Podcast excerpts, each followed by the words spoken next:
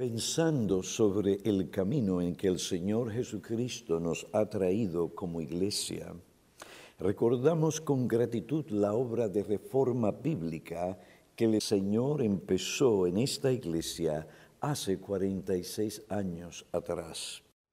Esta reforma es sobre todo volver a las enseñanzas, los principios, los valores y las prácticas bíblicas que muchos círculos cristianos se han abandonado. La reforma bíblica no es un mero proceso externo, algo que se lleva a cabo y se puede ver, sino que comienza primero y antes que nada en el corazón de aquel individuo que Dios ha salvado por su gracia y ha colocado en una iglesia para que viva su vida según los decretos, los estatutos del Señor. Por esta razón la reforma bíblica nos lleva a reconocer y odiar el pecado primero, no el pecado de otros y donde la preocupación nuestra es qué hace aquel y lo malo de esto y lo malo de aquello y lo malo de esto. No, la reforma bíblica comienza en nuestro propio corazón, llevándonos a reconocer nuestro pecado para que con un corazón contrito y humillado podamos volver al Señor arrepentidos y con sinceridad, con un deseo y determinación de hacer su voluntad según sus mandamientos. Un ejemplo de lo que esto significa lo encontramos en el Salmo 119, versículos 59 y 60. Allí el salmista declara, consideré mis caminos y volví mis pasos a tus testimonios, me apresuré y no me tardé en guardar mis mandamientos. Consideré mis caminos, vi que no estaban o que no eran conforme a los mandamientos del Señor. ¿Y qué hice? ¿Me quedé ahí? ¿Ignoré mi situación? No consideré mis caminos y volví por la gracia de Dios y su Espíritu. Volví a tus testimonios. ¿Qué significa esto de testimonios? Me apresuré y no me tardé en guardar tu ley, tus mandamientos.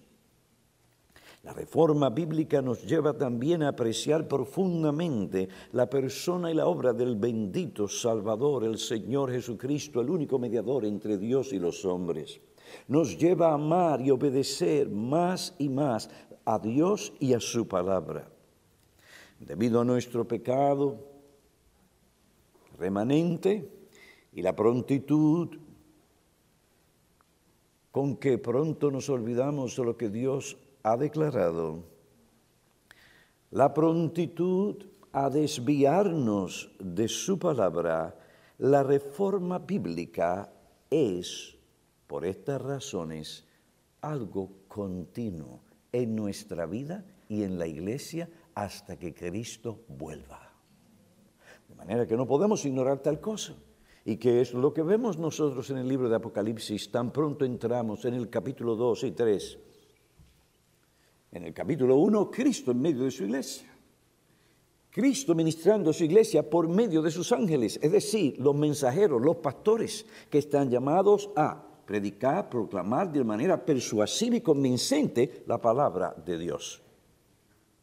¿Y qué es lo que hace Cristo a través del ministerio de los pastores? Si no es reforma bíblica. Conozco tus obras, te has desviado, arrepiéntete. Y si no, vendré a ti y te disciplinaré. Y eso hay que tomarlo en serio. No queremos, ni tú y yo, caer bajo la vara de disciplina de nuestro Dios. Sí, siempre es para hacernos bien, pero no queremos, no queremos vernos allí. La reforma bíblica que el Señor Jesucristo ha traído a nuestra iglesia los últimos 46 años, por medio de su espíritu y su palabra y su liderazgo calificado local, nos llevó a estudiar y aprender los senderos antiguos y a caminar en ellos. escogido cada una de mis palabras. No estoy aquí para aburrirles y llenarles la cabeza de conocimiento, sino de ese conocimiento que nos lleva a la acción, a la reverencia, a la adoración y a la obediencia.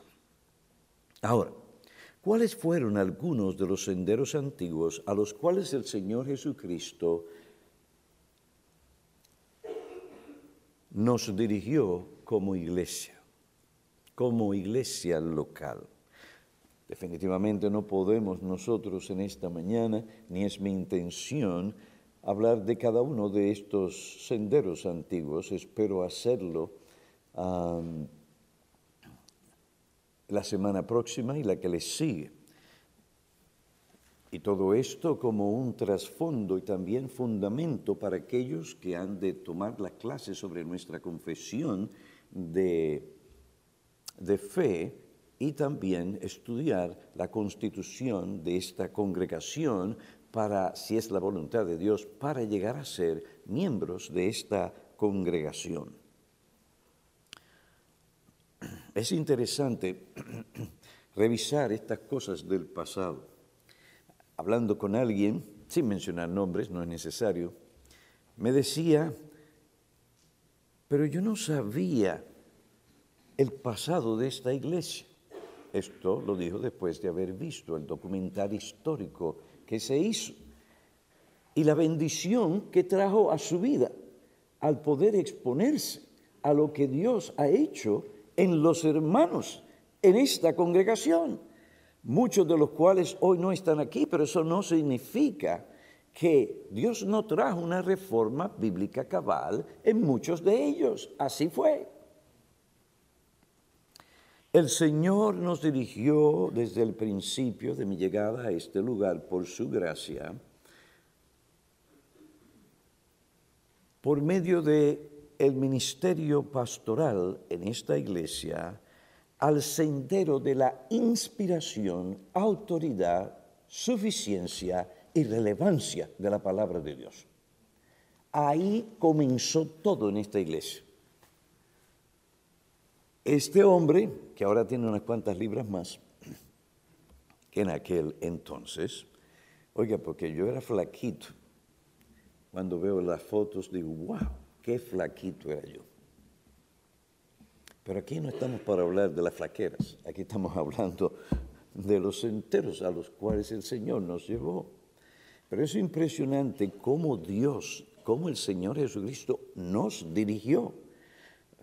Detrás de todo lo que pasó aquí desde el comienzo, hay algo más allá. Se llama la obra del Espíritu Santo por medio del cual Dios dirige, consuela, guía a su iglesia. Y la base fundamental, como yo he dicho, aún en nuestras bodas aparecía la palabra de Dios. En las capias, ustedes no saben lo que es eso. Algunos de nosotros de la vieja guardia nos acordamos qué es esto, de las cositas que se le ponen aquí. Ahí estaba también la Biblia. Biblia, Biblia, Biblia, que la palabra de Dios era la que iba a regular y a gobernar nuestras vidas, porque la palabra de Dios es eso mismo, la palabra de Dios.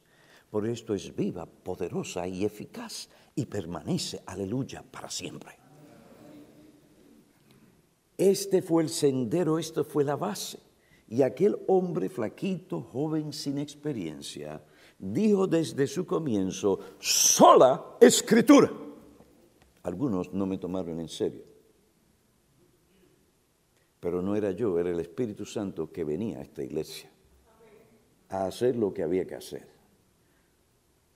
Y nos llevó a la inspiración, autoridad, suficiencia y pertinencia de las escrituras. Ese texto que resuena una y otra vez en esta iglesia a través de todos sus ministerios. Segundo Timoteo capítulo 3, versículo 15 al 17.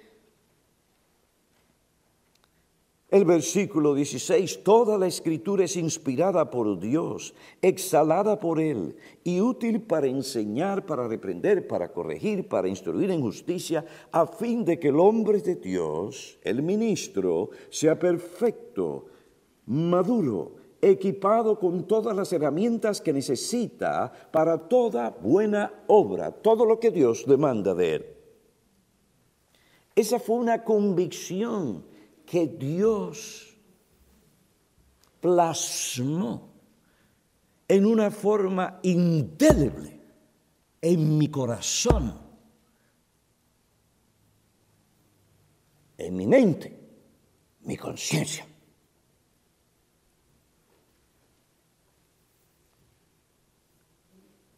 Lo primero que le dije a la iglesia fue, si ustedes me van a llamar a ser su pastor, vamos a seguir las escrituras, no importa las consecuencias.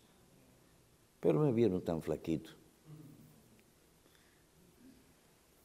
Se equivocaron, miraron las apariencias, pero Dios no mira las apariencias, Dios mira el corazón. Y antes de traerme aquí, me dio duro, martilló esta verdad en la profundidad de mi ser. Por esto es que cualquier cosa cualquier cosa, cualquier persona que atente contra el principio de sola escritura va a encontrar a un piñero que nunca ha conocido. Un Daniel dispuesto a quedarse solo.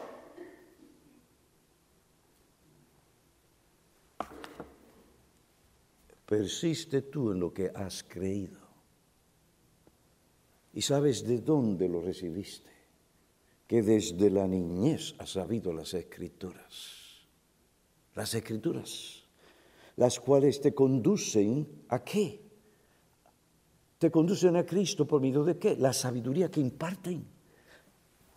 Te conducen a la salvación que es por la fe en Cristo Jesús, el mediador, el Salvador.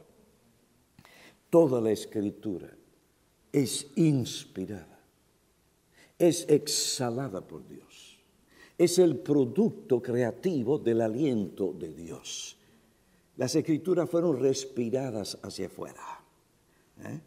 Así como el aliento y la respiración que sale de tu nariz es tuyo, porque sale de ahí, va por ese proceso, para afuera.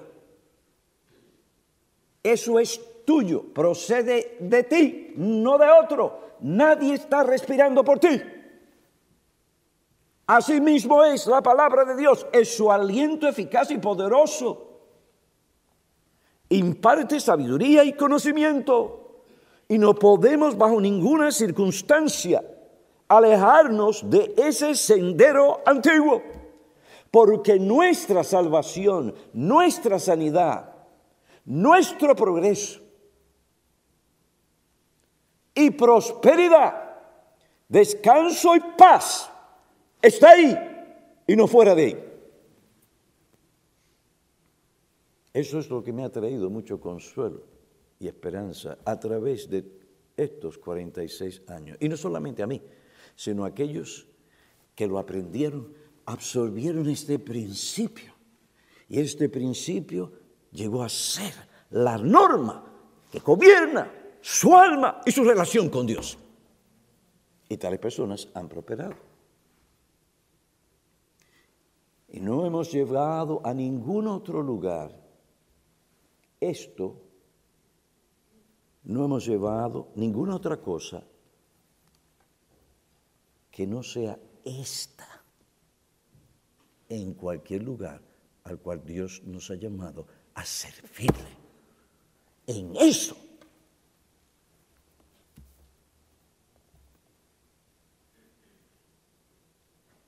no tengo nada de qué lamentarme.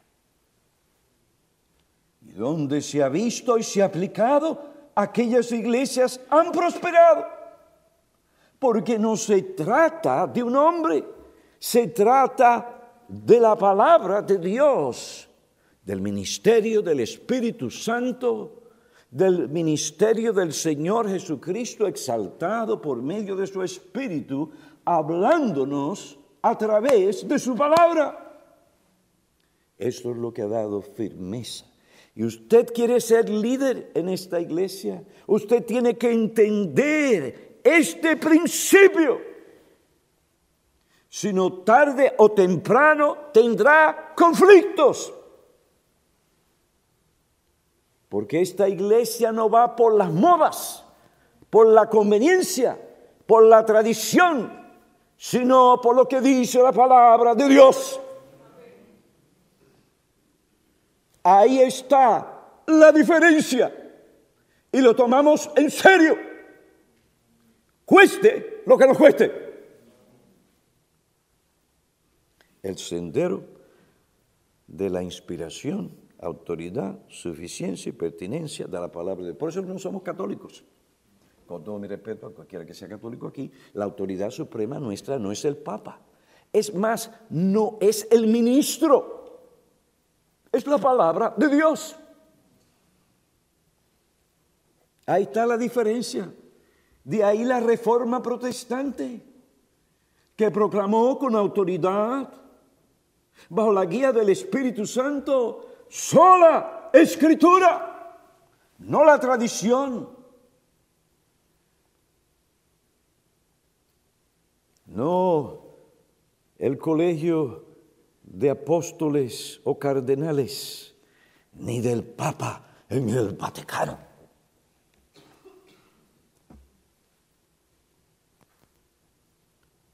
Por no decir lo que este hombre con todo mi respeto, se ha atrevido a enseñar en la Iglesia Católica, dejando la tradición apostólica, católica y romana.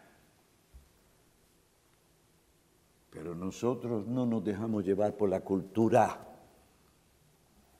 de la presión de los hombres, sino por lo que dice la palabra de Dios.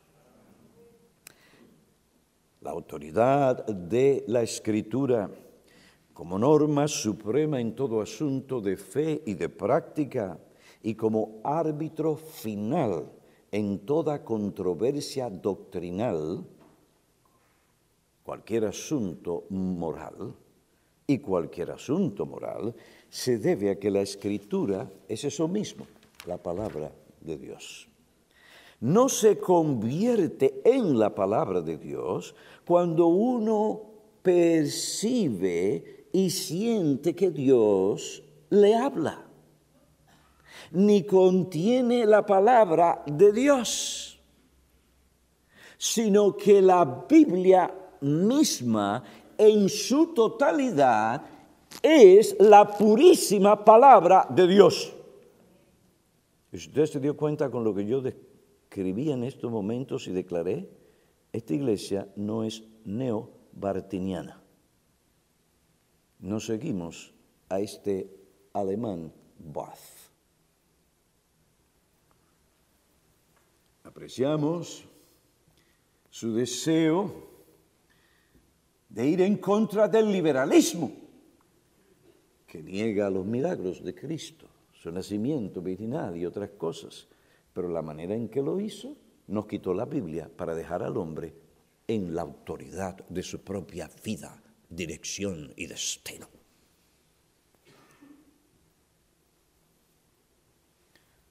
No, nosotros humildemente somos gente que cree en la Biblia, su inspiración. La Biblia es la purísima palabra de Dios en dos cosas. En las palabras y los pensamientos que forman esas palabras. Tanto las palabras como los pensamientos son inspirados, proceden de Dios. Dios usó hombres para darnos su palabra. Eso es verdad.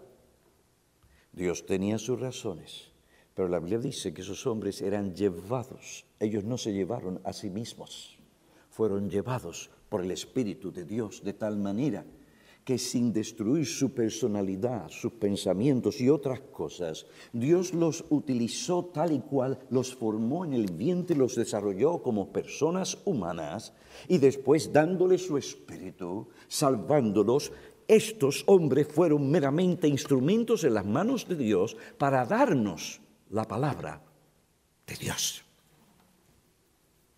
Eso no es difícil de creer. Más difícil creer en esta vida hay otras cosas. Lo que no existía, Dios habló y vino la existencia. Está difícil eso, ¿verdad? Desde un punto humano. Porque no somos Dios. Pero no hay otra explicación para este mundo que esa, en el principio. Dios. No hay otra explicación. Y como es Dios, toda la creación revela su gloria. Hay inteligencia, hay propósito. Usted no puede negar eso. Mire, usted toma este reloj y separa todas, cada una de ellas, sus partes. Y usted me lo echa en una tómbola. Y usted manténgalo en la eternidad Pero continuamente, continuamente, continuamente. Y yo les garantizo a ustedes que esos movimientos no producirán este reloj. Imposible.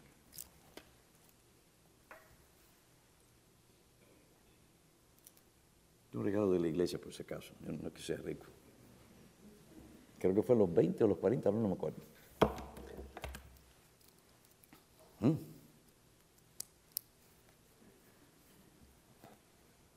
En el principio Dios. No hay otra explicación sana y congruente que esa. El hombre podrá luchar y pelear con ello, como esos insensatos, prodigiosos, envanecidos en sus propias mentes, porque no quieren reconocer lo que es obvio. Pero ellos no son los únicos, nosotros también. Porque el problema está en el corazón humano. Desde el principio, desde aquel momento en que Adán escogió interpretar su vida, interpretar todo lo demás y lo creado según su propia mente y corazón, se desvió y desde ahí con él y en él todos nos desviamos. Pero este es el sendero. Las escrituras son la purísima palabra de Dios. Sus manuscritos originales son inerrantes sin error e infalibles. No hay equivocación en ninguna de sus declaraciones. Aunque reconocemos que Dios no prometió guardar sin error cada copia de los manuscritos originales, el Espíritu Santo ha obrado evidentemente en la providencia a través de las edades para preservar su palabra. Como se ve en, los múltiples, en las múltiples copias que han sido conservadas de la Biblia. De manera que hoy tenemos la palabra de Dios en las versiones fidedignas de la palabra de Dios. Además, el estudio minucioso y cuidadoso de la misma Biblia en hebreo y en el griego dan testimonio de que es la palabra de Dios. La Biblia es la palabra de Dios y debe ser recibida como tal. Ella misma, por su propio testimonio, se impone en la mente, en el corazón de los hombres como la palabra de Dios. Pero es que eso no es difícil de creer. Si usted está en sus cabales y la mayoría de la gente en el mundo, creyente o no creyente, está en esto en sus cabales, reconocen la existencia de Dios.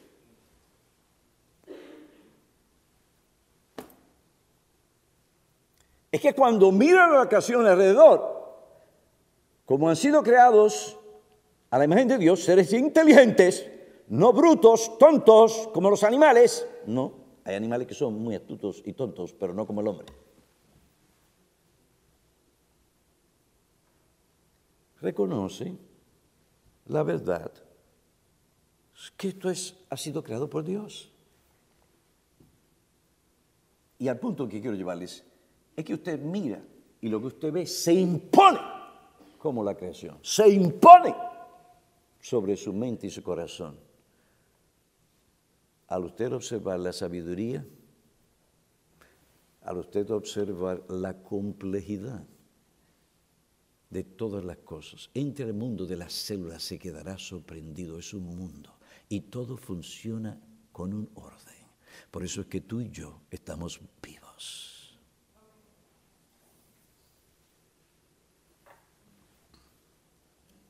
Ah, que sí hay seres humanos allá afuera. no creo. Serán extraterrestres, sí los hay.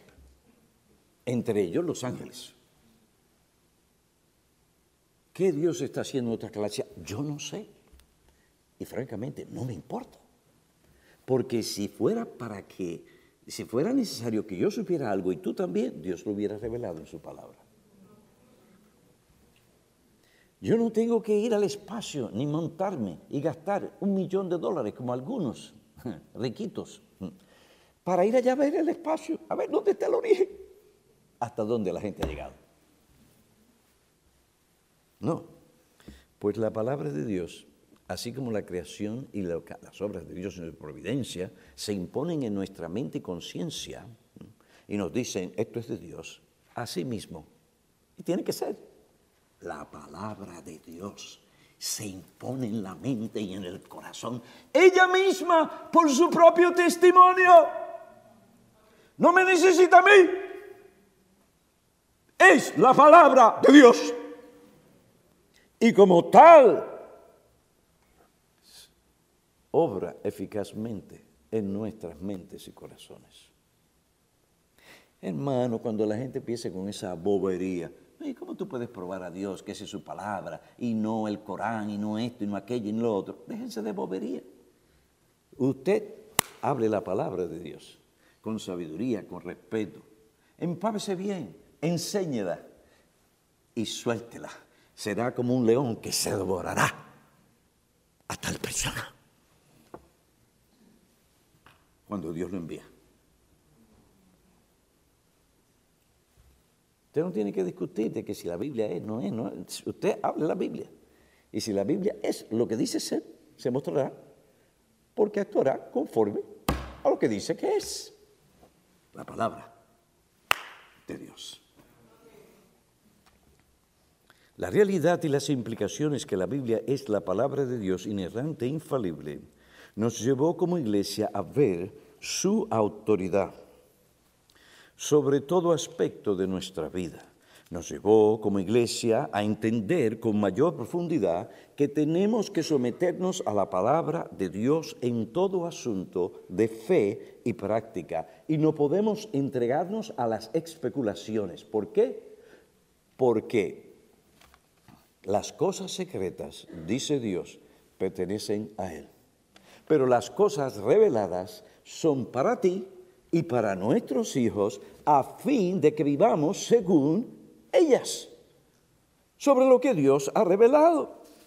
En las escrituras entramos en un territorio seguro,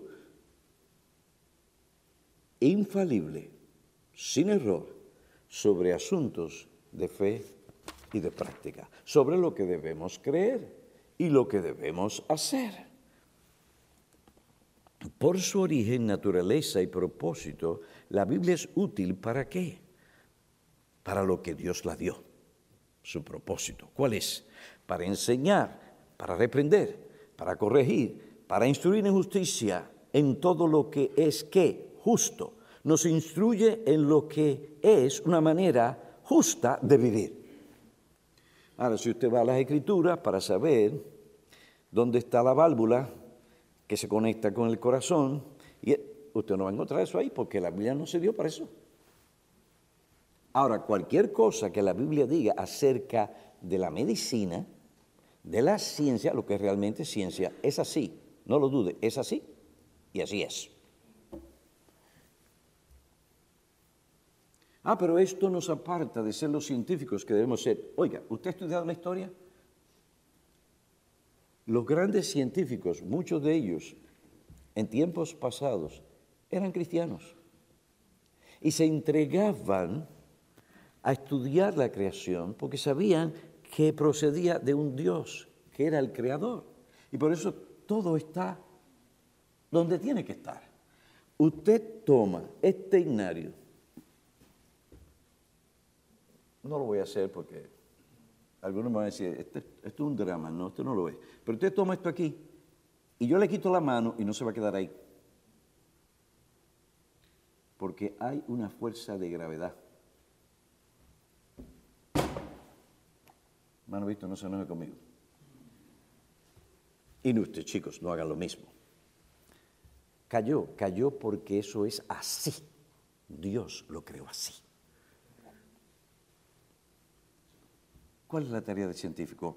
Investigar todo lo que puede investigar para saber por qué eso cae ahí. Y lo va a encontrar si Dios quiere revelárselo. Lo va a encontrar. Este mundo nos deja asombrados. Nosotros vivimos en la época era de la tecnología. ¿Sabe por qué eso es posible? Porque Dios creó todas las cosas en su lugar con un propósito.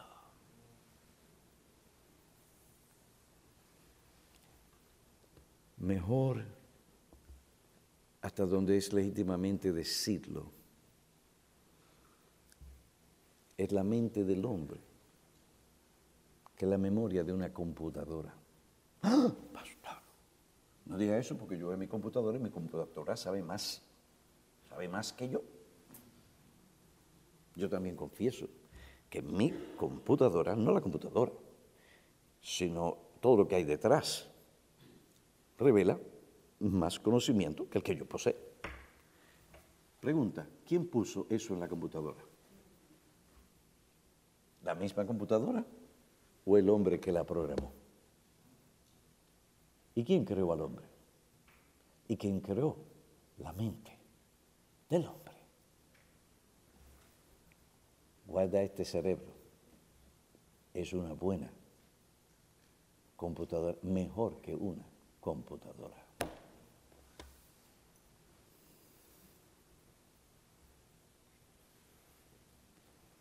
Las escrituras han sido dadas y tienen un propósito. No para decirnos todo lo que nosotros quisiéramos saber, sino lo que Dios ha establecido que tú necesitas saber. Tú necesitas enseñanza como un agente moral, reprensión, corrección, instrucción en justicia, a fin de que el hombre de Dios, en principio cada creyente, sea perfecto, sea un hombre espiritual, moral y pastoralmente lo que respecta al ministro, pastoralmente maduro, equipado tanto él como en principio el creyente para toda buena obra. La Biblia nos da el conocimiento para conocer nuestro deber, lo que Dios requiere de nosotros. Esta realidad nos lleva a reconocer su suficiencia ¿Para qué? Para el propósito para el cual Dios la dio. Es suficiente para eso. No es suficiente para decirnos cómo operar y sacar un cáncer. No. Pero nos dice que cuando hagamos esto y estudiemos del libro de la creación, porque es del libro de la creación que los doctores se alimentan en cuanto a estas cosas, y la providencia de Dios dando luz a los hombres, le va a decir la forma de actuar moralmente que agrada a Dios y que realmente ha de ser bien a esa persona.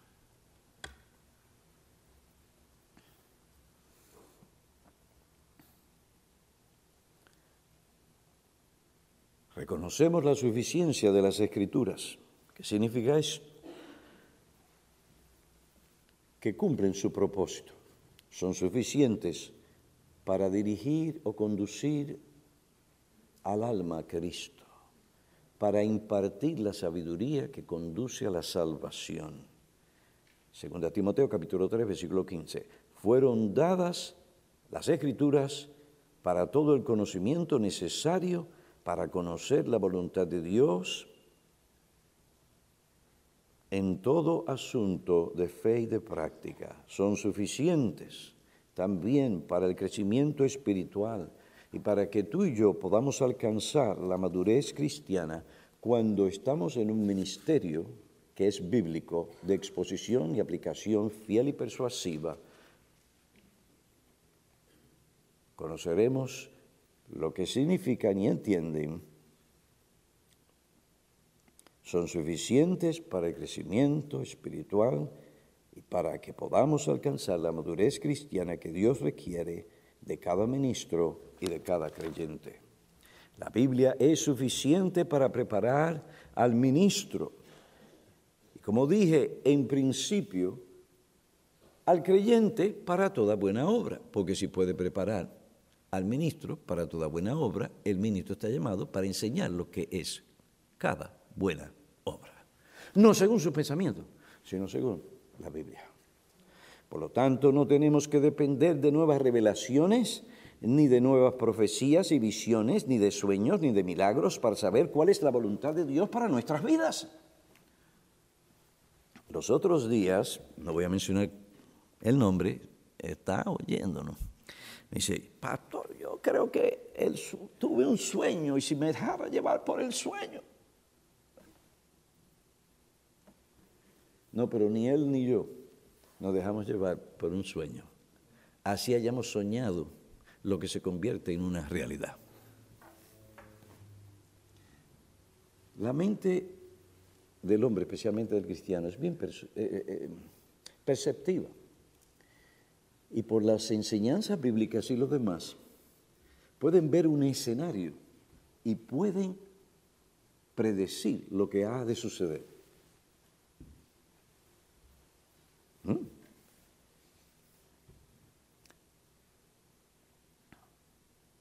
Pero el punto es este. No estamos hablando de que si el sueño procede o no de Dios, es que no lo necesitamos para saber lo que Dios requiere de nosotros. Ese es el punto. Porque ¿qué si el sueño es mera percepción humana, pero es una percepción equivocada?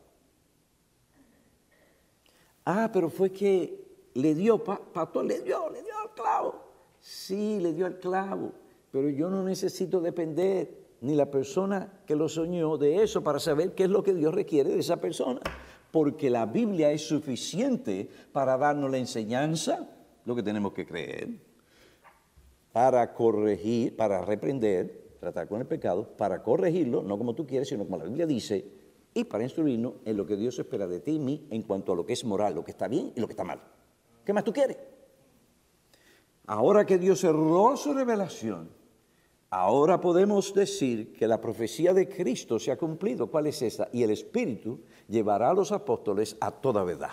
Y esa verdad ha quedado plasmada en las Santas Escrituras. Y cuando venimos a las Escrituras tenemos principios, tenemos ejemplos, tenemos mandamientos, tenemos esto, aquello y lo otro, que nos dejan saber, cuando estamos en conexión al Señor por oración, nos deja saber lo que necesitamos saber para cumplir la voluntad de Dios y estar tranquilos. Y no dejar que ningún hombre ni ninguna mujer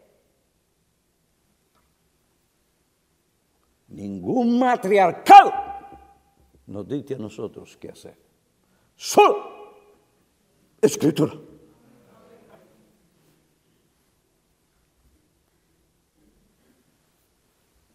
Mi esposa es muy inteligente, pero en casa es sola escritura. Si no habla con sabiduría del cielo, es en eso una mujer que le falta sensatez. Pero cuando habla según la palabra de Dios, generalmente así es. Pastor Piñero tiene que oír lo que su mujer dice. Porque la mujer sabia, empapada no de sus temores, sus dudas, sus deseos y las presiones de sus hijos. La mujer sabia edifica su hogar, la necia lo destruye. Eso no lo dije yo, lo dice la Biblia.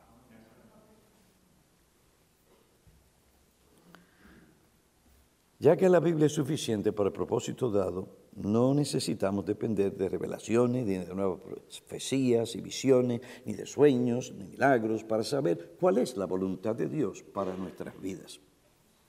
Su contenido es suficiente para conocer la voluntad de Dios en lo que respecta a nuestra vida individual, familiar, eclesial, iglesia, social y civil.